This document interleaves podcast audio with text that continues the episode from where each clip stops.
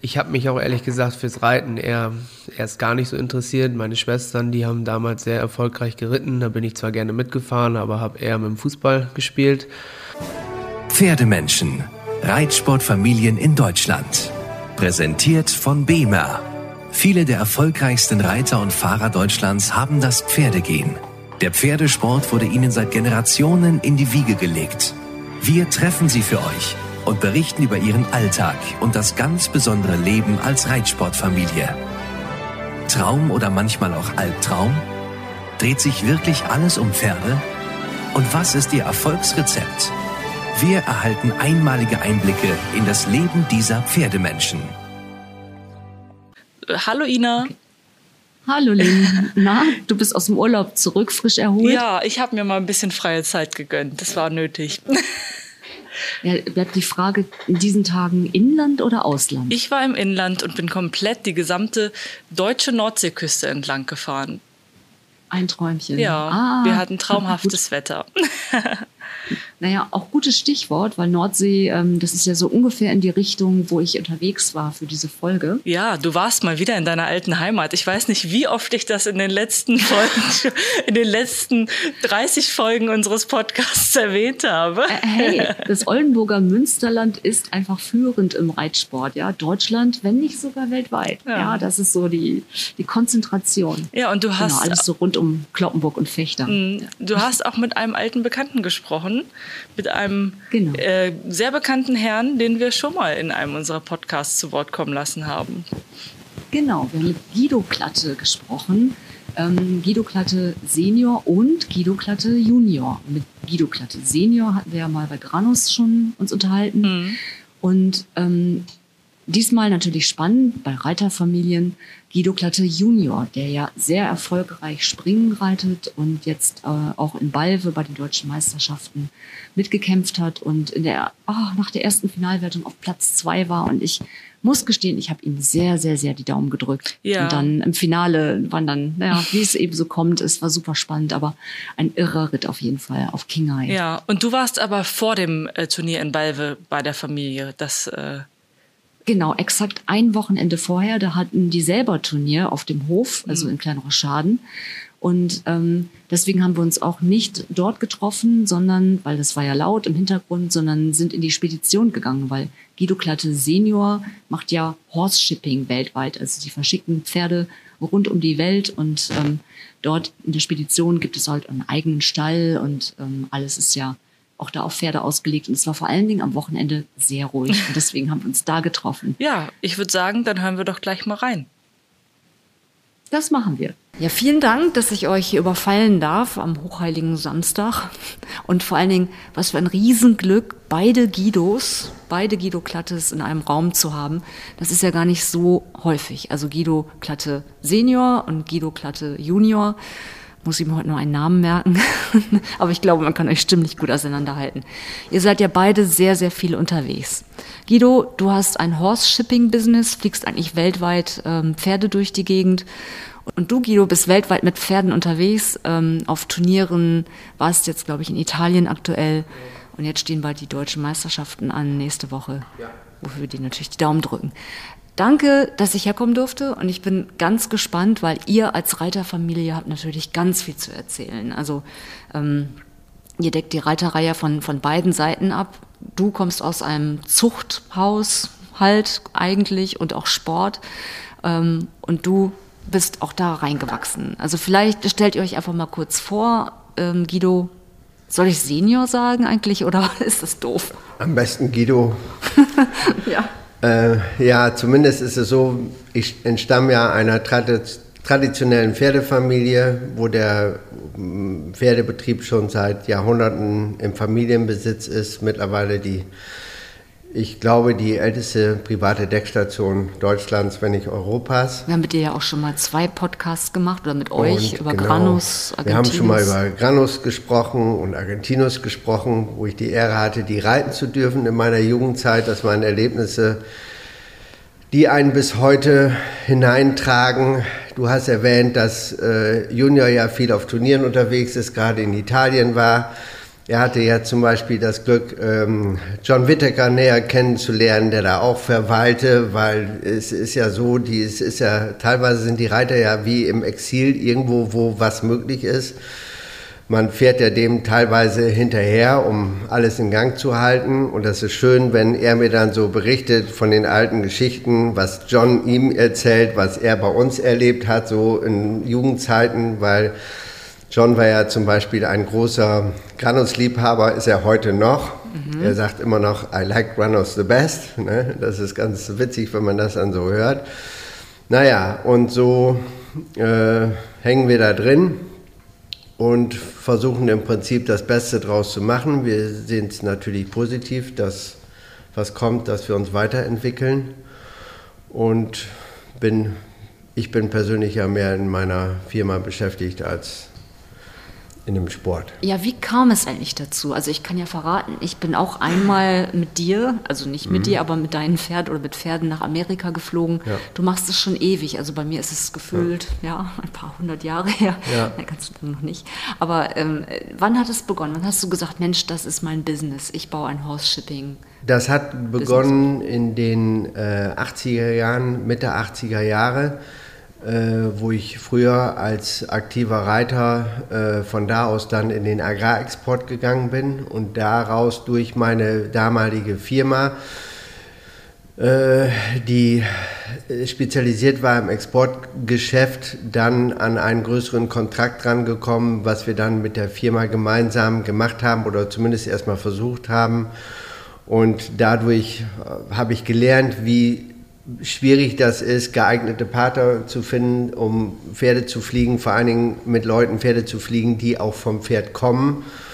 Und das haben wir dann durchgezogen und daraus ist das dann entstanden. Dann habe ich eine Weltreise gemacht, habe mir das Ganze angeschaut, habe äh, mir, also habe mich informiert und dann sind wir angefangen von Höcksken auf Stöcksken, ist das dann gewachsen, ja und heute stehen wir glaube ich ganz gut da.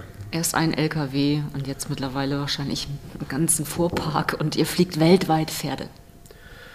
Das machen wir. Also wir werden natürlich äh, gesteuert vom, vom, vom Markt, also wo im, im Prinzip, weil das sind, äh, klar wickeln wir viele Turnierpferde ab, die internationale Championate machen. Wir haben jetzt gerade zum Beispiel das Team ähm, reingeholt, die äh, den Nationenpreis in Rom geritten haben. Mhm. Und äh, gratuliere natürlich auch unserer deutschen Mannschaft, die einen guten zweiten Platz da belegt haben, nach spannendem Stechen, was wir verfolgt haben. Und ähm, äh, dann sind es natürlich viele Pferde, die aus Europa rausgehen. Ich muss sagen, aus Europa raus. Du kannst nicht sagen, heute wir machen Pferde aus Deutschland, sondern wir sind europäisch. Wir wollen und sollen auch europäisch denken, weil die Pferdezucht, die hat sich einfach so überschnitten. Das ist äh, die, die, du hast heute ein Holsteiner Pferd in, äh, zum Beispiel in Holland oder in Belgien oder äh, ein Mix in Frankreich. Also wir haben mittlerweile doch schon europäische Pferde und die exportieren wir auch, also die fliegen wir auch und äh, wir holen Pferde von ganz Europa weg und äh, darum muss man da schon etwas globaler denken. Hm. Eigentlich pfiffig, damals drauf gekommen zu sein, zu sagen, okay, ähm, es nimmt immer mehr zu, Turniersport nimmt immer mehr zu, das Thema Pferd hat sich verändert und ich baue daraus ein Business. Ähm, wir sprechen ja heute über Reiterfamilien, aber äh, so die Nachfolge bei dir in der Familie, da ist eher Vicky, deine oder eure Tochter, deine Schwester Guido, diejenige, die so ein bisschen in die Fußstapfen treten will, oder seid ihr beide hier aktiv?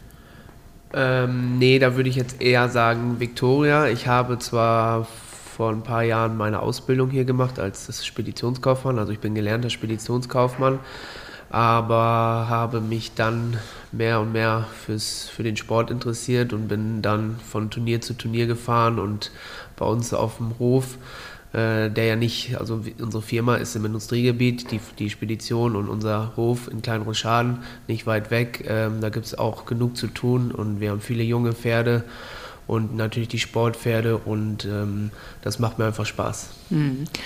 Musstest du jemals gezwungen werden, aufs Pferd zu steigen in deiner Kindheit? Nee, ich habe mich auch ehrlich gesagt fürs Reiten eher, erst gar nicht so interessiert. Meine Schwestern, die haben damals sehr erfolgreich geritten. Da bin ich zwar gerne mitgefahren, aber habe eher mit dem Fußball gespielt, statt auf dem Pferd zu sitzen. Und dann mit 13, glaube ich, 12 oder 13, ähm, gab es eine neue Serie, Children heißt die, die gibt es heute auch noch, wo es Europameisterschaften und Weltmeisterschaften sogar gab. Eine Turnierserie, ne? Genau.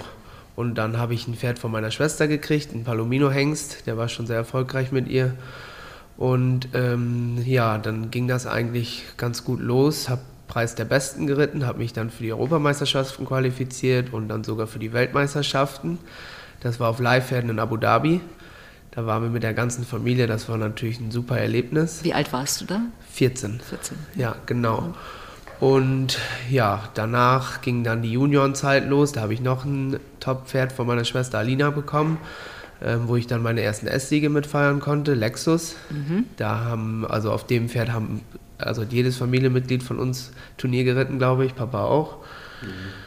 Ähm, den haben wir auch heute noch, der ist Rentner, der steht auf der Wiese. Und dann kam irgendwann King High und dann. Die Geschichte möchte ich hören. Den habt ihr entdeckt als Fohlen bei euch auf der Auktion, oder? Ja. Genau, Papa. Erzählt. Haben wir auf der, auf der Fohlenauktion. Wir haben ja immer geguckt nach interessanten Typen, die sportlich sind, was wir immer, wo wir immer nachgucken bei Fohlen. Also man, die Abstammung zieht man natürlich auch mit ins Auge, aber für mich ist es schon wichtig, wie die sich so geben, wie die sich bewegen und so weiter und so fort. Und dann hatte ich meinen äh, Bruder Uli in Australien an der Leitung und äh, haben wir gesagt, okay, wir müssen jetzt mal einen ordentlichen Hengst hier kaufen. Und dann haben wir geguckt und äh, ja, wir waren ja dann synchron, die Technik macht es ja möglich und Uli sagte, ja, der ist gut. Ich sage, oh, der wird aber jetzt aber ein bisschen teuer und so. Ja, sagt er, wir können wohl noch mal, dann mach noch mal einen drauf. Ja, und dann hatten wir auch den Zuschlag, aber das war schon verhältnismäßig viel Geld zu der Zeit. Und dann ist er bei uns aufgewachsen und äh, dann war der ja als äh, Weidejüngling, also sehr selbstbewusst, was er heute noch ist ist dann auch über einige äh, Zäune gesprungen und hat auch da wohl mal irgendwie sein Glück in der Stutenherde gesucht und so weiter und so fort. Das war ganz witzig. Und dann war der als Hengst aber so vielleicht nicht der letzte Hengsttyp, wie man sich das so dann vorstellt. Und habe ich Uli, gesagt, ich sage mal zu, dass vielleicht dann doch nicht so der Hengst, den du vielleicht brauchst für die Zucht. Ja, und dann haben wir den dann auch äh, legen lassen, weil er wirklich also nicht ganz einfach händelbar war. Und äh, haben den dann angeritten und äh, ja, da sagte Uli auch, ja, den behaltet ihr mal, den lasst ihr mal bei euch. Ja, und dann hat sich das so entwickelt. Der war, ist ja auch in den Sport hineingewachsen, was er ja auch über Jahre bewiesen hat, aber ist mittlerweile Familienpferd. Ja, Riesenerfolge. Kannst du sie noch alle aufzählen, die du mit King High hattest? Ähm, ja, natürlich erinnert man sich gerne mal an die schönsten Erfolge. Ähm, schon als junges Pferd habe ich das, er hat fast, glaube ich, jede Springpferdeprüfung, ähm, hat er eine über, über eine 8,0 bekommen, weil er schon immer spektakulär sprang. Ähm, war dann sechsjährig Bundeschampion und ähm, ja, dann ging es los mit den Youngster-Touren wo ich ihn immer mitnehmen konnte. Da hatte ich auch noch das Glück, dass ich zeitgleich oder auch noch kurz vorher von Henrik ähm, zwei Hengste zu reiten hatte, ganz, also Cornets Prinz und Colado. Mhm. Ähm, Amitage habe ich davor auch noch gehabt, mit dem war ich auch äh, Junior- und Deutscher Meister. Und ja, dann hatte ich ähm, King High für die Youngster-Touren. Ähm, sieben, achtjährig und achtjährig war ich, glaube ich, schon achtjährig zur Europameisterschaft bei den jungen Reitern ja. bin ich auch so reingerutscht, weil mit dem achtjährigen Pferd war das jetzt, glaube ich, nicht ganz so üblich, nominiert zu werden für die junge, junge Reiter-Europameisterschaft. Das war auch mein erstes Jahr in Wiener Neustadt und ähm, ja, da bin ich so reingerutscht und hatte mich auf, glaube ich, nicht so wirklich einer auf dem Zettel und dann war ich nachher im Einzel, konnte ich die Bronzemedaille gewinnen und mit dem Team Silbermedaille und da habe ich vorher nicht mit gerechnet, hat glaube ich keiner mit gerechnet und ja, das war eigentlich, ja, das war ein super Erlebnis und danach ging es weiter und weiter und wie ist es bei Turnieren? Die ganze Familie dann dabei? Alle fiebern mit oder? Ähm, früher waren Papa und Mama meistens immer dabei. Jetzt ist es auch so, dass ich auch öfters auch weiter wegfahre und ähm, ich habe jetzt auch selber einen LKW-Führerschein, das macht es ja natürlich auch leichter. Und dass ich auch vermehrt jetzt öfters alleine losfahre. Aber das klappt auch ganz gut, aber Papa kommt meistens dann nach. Oder wenn er mal nicht da ist, dann guckt er sich die Videos an, die Runden an und gibt mir dann vielleicht noch ein paar Tipps oder ich rufe ihn an. Äh, das klappt ganz gut so. Mit Kinghai warst du auch in Omaha. Genau. Das kam dann danach. Ja, genau. Ich bin äh, mit meinen, also ich hatte mit meinen drei Pferden Coolio, Asagan und King High, haben wir eine Amerika-Tour gemacht. Mhm. Bin ich mit meinen drei Pferden rübergeflogen. War es auch das erste Mal, dass ich mit Pferden geflogen bin. Dann mit meinen eigenen Pferden, das war natürlich ein super Erlebnis. Und ähm, wir waren knapp drei Monate drüben, würde ja, ich sagen. Ja und haben dort ein paar Weltcup-Turniere gemacht, weil es dort einfach leichter ist, eine Startgenehmigung zu kriegen. Mhm. Und ähm, die amerikanische League wird hier mit den Punkten auch angerechnet, sobald man hier in Europa auch einen, einen Punkt macht sozusagen. Und ähm, ich habe da hinten dann dort gut Punkte gesammelt mit King High. Ähm, ich glaube, der war fast in jedem großen Preis fast platziert. Immer, jede Qualifikation warst du ja. platziert. Wobei die erste noch nicht mal gewertet hat, weil Oslo noch nicht gestartet hatte. Ja, da Man darf da erst anfangen, wenn hier vorher der Start gewesen ist. Also eine haben wir sogar verschenken müssen. Ja, da haben wir uns ein bisschen vermanagt und dann hatte ich aber ein paar Punkte und dann sind wir wieder zurückgekommen und es wusste auch keiner so richtig. Und dann hat Papa gesagt, ähm, ja, ich rufe jetzt mal meinen Bundestrainer an, vielleicht können wir ja noch irgendwo reiten. Und dann hat Papa bei Otto Becker angerufen und der hat dann auch gesagt, ja klar, das ist ja eine schöne Sache. Hat mir dann Startgenehmigung für Leipzig und Bordeaux und London Olympia konnte ich hin. Ähm, in Bordeaux war dann also die letzte Qualifikation für mich, da war ich Dritter im Weltcup und somit ähm, das Ticket für Omaha gelöst wo wir auch im Vorfeld niemals mitgerechnet hätten. Und da habe ich auch einen ganz großen Teil Markus Ening zu verdanken, der mir in der Zeit, also mich trainiert hat, bei dem ich auch äh, mehrere Monate im Stall war. Da habe ich meiner Meinung nach sehr viel gelernt. Und der konnte das mit King High immer super einschätzen. Und der hat das auch so ein bisschen gepusht, dass ich dann auch zu den guten Turnieren konnte und mich immer unterstützt mit Papa zusammen. Und ja, wenn man da jetzt zurückdenkt, war es einfach für mich in meiner sportlichen Karriere die schönste Zeit, die ich hatte. Es klingt nach einem gelebten Traum. Ich meine, so auch für euch als Familie. Guido, du trainierst ja, Guido. Hm? Du bist ja sein Trainer und. Ähm ja, teilweise. Aber das war schon gut und das hat Otto damals auch gesagt und hat er auch äh, direkt gesehen. Er hat gesagt, also ihr habt ja schon gut Punkte mitgebracht. Das ist klar, dass ihr was machen müsst. Und dann natürlich mit, mit Markus Ening an der Seite, der natürlich echt ein, der einem eine wirkliche Stütze ist, weil er einfach mega erfahren ist und im Prinzip der mit der beste Jockey der Welt ist und äh, der dann sagt, du kannst das und dies und, und, und dann einem dann hilft. Das war sehr schön und wo er dann in Bordeaux sagte, ähm, da hatten wir noch, äh, hätten wir noch nach, nach Schweden gekonnt und da kam Markus an, sagte anschließend, du brauchst nicht nach Schweden. Ich sage, wieso brauchen wir nicht nach Schweden? Nee, sagt er, brauchst du nicht, du hast qualifiziert, du hast Punkte genug. Ich sage, nee, das kann ja nicht. Doch, du fährst dahin, wir fahren nach Omaha, sagte Markus. Und das war natürlich dann sehr schön, wo das dann rauskam. Ne? Und dann, äh, dann war es am Ende, war es ja schon wie ein Traum fast. Ja. Und jetzt Promotipp. Guido, ihr benutzt ja auch das BEMA Horse Set. Wie wendet ihr das an und wie bist du zufrieden damit? Also das BEMA Horse Set, das haben wir schon verhältnismäßig lange. Das trägt natürlich wesentlich zum Wohlfühlen der Pferde bei. Äh, wir äh, benutzen es, um Verletzungen vorzubeugen. Und wenn wir mal eine Verletzung haben und müssen es mit einer Reha angehen, dann haben wir die Erfahrung gemacht, dass das den äh, Heilungsprozess doch erheblich beschleunigt.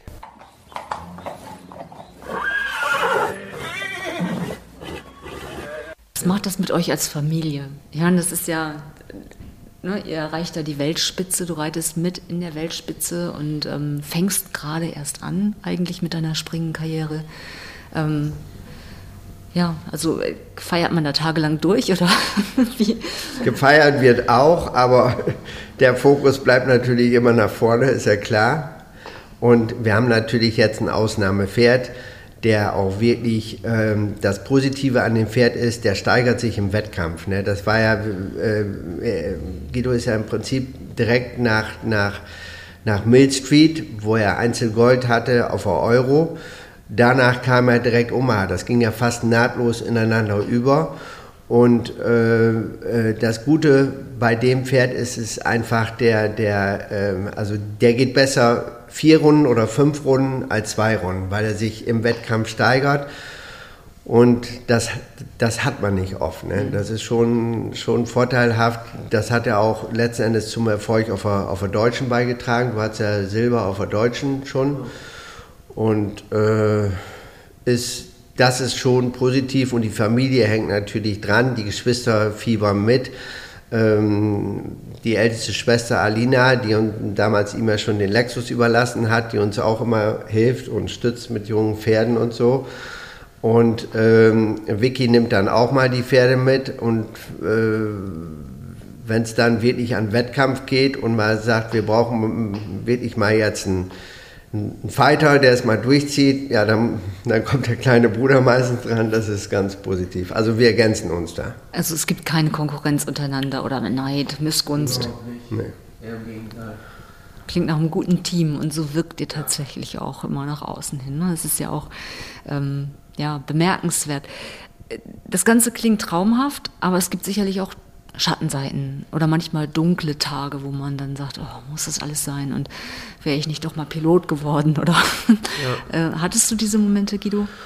Natürlich hat, hatten wir Höhen und Tiefen, gerade als King High eine Verletzungspause hatte, wo er knapp ein Jahr raus war. Das war nicht, jetzt vor zwei Jahren, ne? Genau, wo wir nicht so richtig die Diagnose erst finden konnten. Aber ähm, Natürlich müssen dann die anderen Pferde auch herhalten, aber es ist halt nicht dasselbe. Es ist schon einfacher, wenn King High jetzt fit ist, dann zieht er die anderen so meistens mit durch, dann läuft eigentlich das ganze Turnier schon besser. Dann reitet man, finde ich, auch ganz anders. Ähm, aber seitdem er jetzt wieder fit ist und ähm, ja, seitdem er wieder fit ist, läuft es eigentlich wieder richtig gut. Also er ist jetzt 14 Jahre, ist immer noch mein Top-Pferd. Ich glaube, von den letzten sechs oder sieben großen Preisen war er sechs, fünf, sechs mal null oder fast immer platziert. Ähm, wir waren jetzt gerade in Italien, da war auch, ähm, der, also der letzte große Preis, ein Vier-Sterne Grand Prix, der, der, war auch sehr anspruchsvoll. Da war ich auch platziert mit ihm und ähm, da habe ich gemerkt, er ist in einer super Verfassung im Moment. Das war vor zwei Wochen, jetzt kommt nächste Woche Balve und ja, ich freue mich, dass er wieder so gut drauf ist und ähm, Mal gucken, was nächste Woche so geht. Und natürlich haben wir auch noch gute Nachwuchspferde, 5, 6, 7-jährig. Ähm, für mich natürlich auch gut, die aufzubauen, dass, damit ich vielleicht mal einen Nachfolger für King High in zwei, drei Jahren habe. Ähm, ja. Wovon träumst du sportlich? ähm, sportlich, natürlich ist es, also ich träume davon, jetzt in naher Zukunft. Meine Ziele sind hauptsächlich, dass ich gerne nochmal einen Nationenpreis für Deutschland reiten möchte. Ähm, natürlich jetzt, wenn man guckt, jetzt gerade, ich habe gerade zu Hause Global Champions Tour geguckt in Saint-Tropez. Das ähm, ist natürlich auch ein Traum, sowas zu reiten, aber das erfordert natürlich ganz andere Tatsachen. Man braucht viel mehr Top-Pferde, was natürlich schwierig ist, wo man Sponsoren braucht. Und wir machen das ja im Prinzip unsere, unser Familienunternehmen, unsere Familienpferde, wir bilden junge Pferde aus, wir kaufen keine Top-Pferde für viel Geld. Und das weiß ich auch sehr zu schätzen, das macht mir auch super viel Spaß. Und ähm, wenn man dann sieht den Werdegang von den Pferden, dann sage ich jetzt nicht unbedingt, ich möchte jetzt Global Champions zu reiten. Dann freue ich mich auch, wenn ich mit King High habe, vielleicht mal einen 4-Stern oder einen 5-Stern oder einen Nationenpreis reiten kann. Aber natürlich freue ich mich dann auch, ähm, Springpferdeprüfung zu reiten und den Werdegang der Pferde mitzuerleben. Und vielleicht mit einem fünfjährigen Pferd, das ich jetzt zum Beispiel gerade bei Hendrik auf dem Turnier Springpferdeprüfung geritten habe, den vielleicht mal irgendwann ähm, im großen internationalen großen Preis vorstellen zu dürfen. Das macht mir also relativ viel Spaß. Ja, klingt sehr wertig, ne? wenn ja. so etwas wächst. Guido Senior, wie hat sich aus deiner Sicht der Sport verändert? Du hast jetzt ein paar Jahre das ja schon miterlebt. Was ist da anders geworden? Der Sport ist, äh, also der, besonders der Springsport, der ist wesentlich breiter geworden, der ist wesentlich globaler geworden.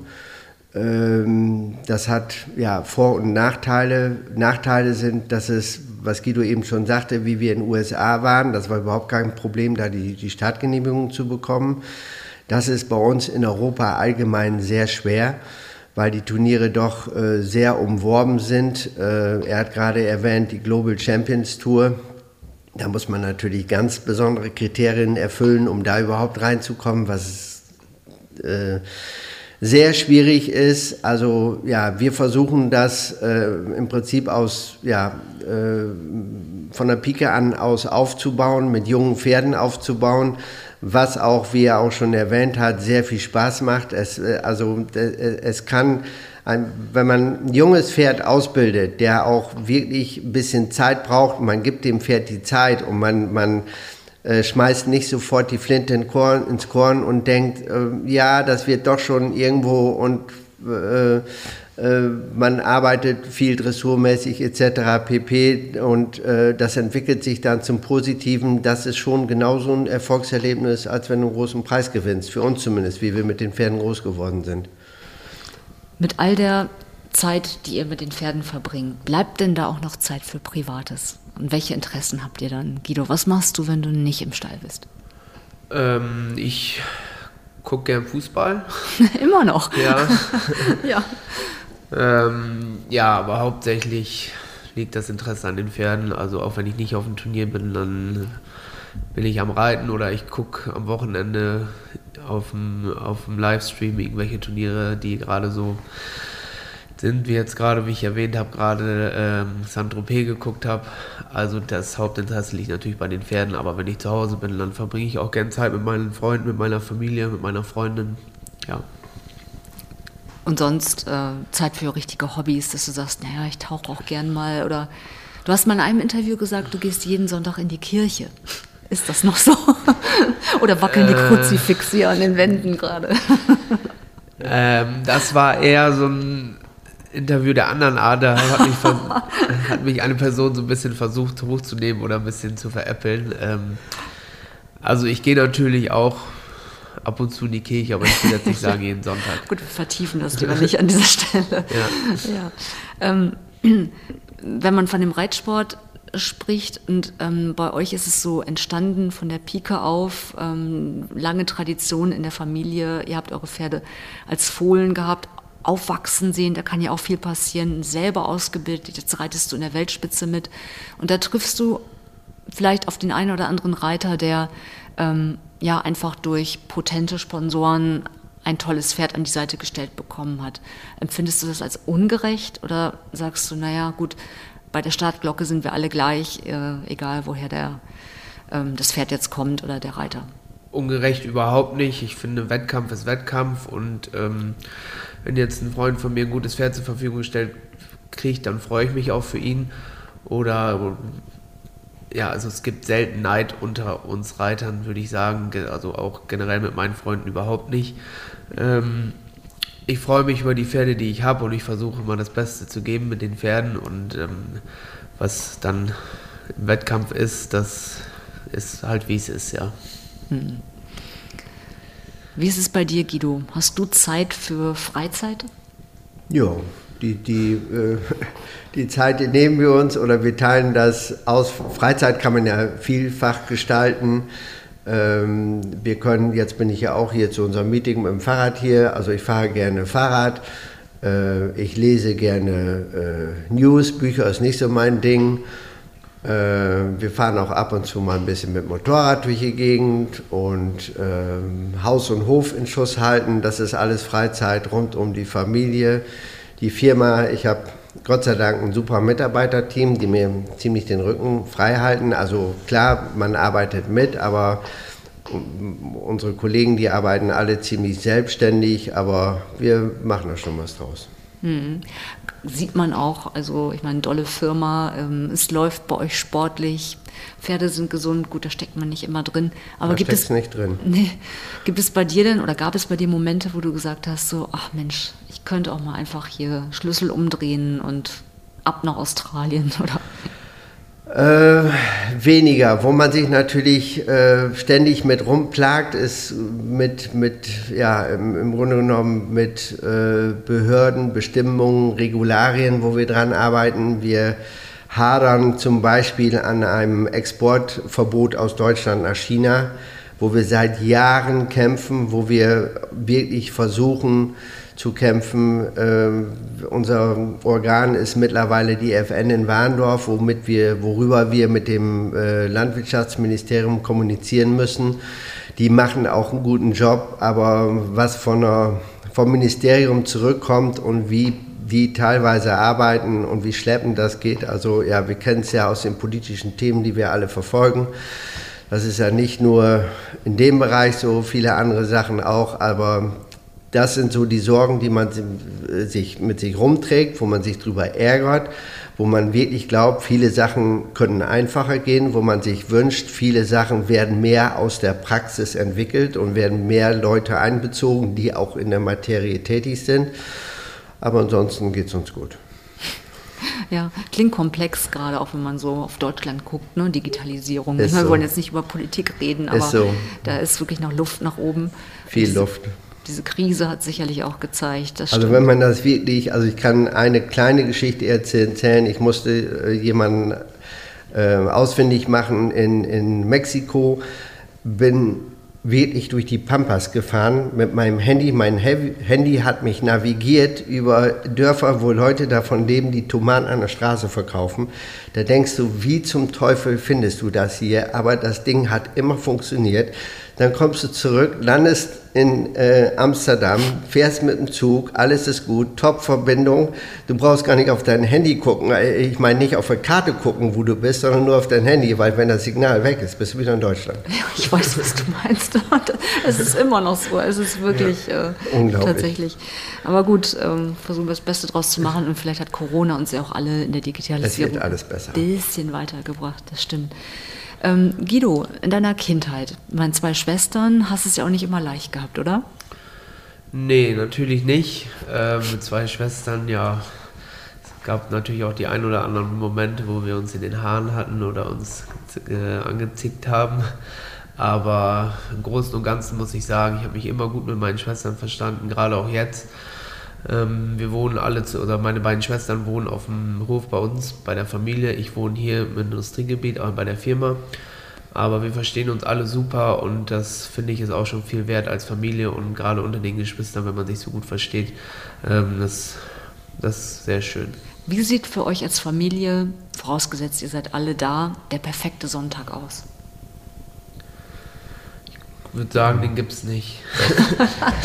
das, ist, das ist ganz schwer zu sagen, weil einer immer irgendwie sonst wo ist, aber wir haben vielleicht mal den Sonntag in der Woche oder wenn gerade irgendwo mal eine Lücke ist, jetzt als gesamte Familie. Ja, aber sonst ist, dreht sich ja vieles immer ums Pferd, ist nun mal so, ja. und, und, um den Sport. Ne? Gehört dazu, das ja. stimmt. Ja. Guido, hast du Vorbilder? Natürlich habe ich Vorbilder mehrere sogar. Also was ich sagen muss, ich finde es faszinierend, anderen Reitern, Legenden oder großen Ikonen des Reitsports zuzugucken. Ähm, das ist natürlich ein Vorteil, wenn ich gute Turniere bereisen darf, wo auch andere gute Reiter sind. Da versuche ich mir immer was abzugucken, gucke anderen Reitern gerne zu, frage auch gerne und probiere auch neue Sachen gerne aus. Ähm, aber ich würde sagen, so mein größtes Vorbild ist natürlich Markus Ening. Bei dem habe ich, glaube ich, auch am meisten gelernt. Ähm, ja. Und Guido Senior, was sind deine Ziele, deine Träume für die nächsten fünf Jahre, zehn Jahre? Gesundheit und Frieden. und ein kleiner Olympiasieg, oder? Wird schwierig. Der Sport kommt auf einen zu, da kannst du nichts erzwingen. Ja. Ja, das ist doch eigentlich ein perfektes Schlusswort an dieser Stelle. Ich danke euch für eure Zeit für euer Gespräch. Und vielleicht eine abschließende Frage noch. Ähm, in einer Familie mit so einer langen Pferdetradition gibt es natürlich auch viele Traditionen, die ihr so als Familie habt. Was ist da ein Ritual oder eine Sache, von der ihr sagt, okay, das ist typisch und darauf wollen wir auf keinen Fall verzichten und das ist immer bei uns? Dass wir gut miteinander umgehen, würde ich sagen. Das ist das Wichtigste. Ja nicht irgendwie eine bestimmte Feier oder irgendwie eine Sache, die ihr. Klar, das gehört natürlich dazu. Besonders wenn man Erfolg gehabt hat, im Besonderen, dann wird auch gebührend gefeiert. Ja. Und das machen wir auch und haben wir auch viele Freunde, die dann gerne daran teilnehmen. So soll es sein und bleiben. Ja? Vielen, vielen Dank. Danke. Perfekt.